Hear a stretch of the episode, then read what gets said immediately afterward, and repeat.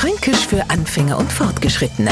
Heute das Bimberler wichtig. Ist es herrlich, auf Fränkisch kann man ja so goldige Sachen sagen und dahinter steckt eine echte Gemeinheit, eine richtige Watschen, aber halt fränkisch verpackt. Eben ist Bimberler wichtig, einer, der zu allem seinen Senf dazu gibt und in Wirklichkeit hat er überhaupt nichts zu sagen. Und jetzt probieren wir es einmal für alle Neufranken. Bimberler wichtig, Hochdeutsch, Generation, keine Ahnung. Menschen, die kluge Ratschläge geben, angeblich genau wissen, wie alles funktioniert und mit den Worten enden, keine Ahnung. Das sind Bimberler wichtig. Fränkisch für Anfänger und Fortgeschrittene. Täglich auf Radio F.